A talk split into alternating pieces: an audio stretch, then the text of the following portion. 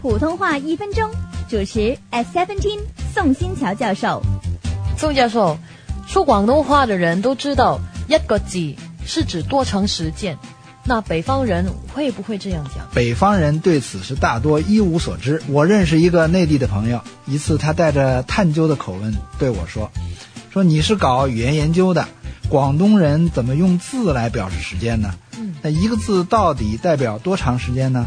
代表五分钟啊，但是我不知道这是什么原因。其实一个字啊，不是念一个字的时间，而是钟表上所表示的十二个数字。一个字不正好是五分钟吗？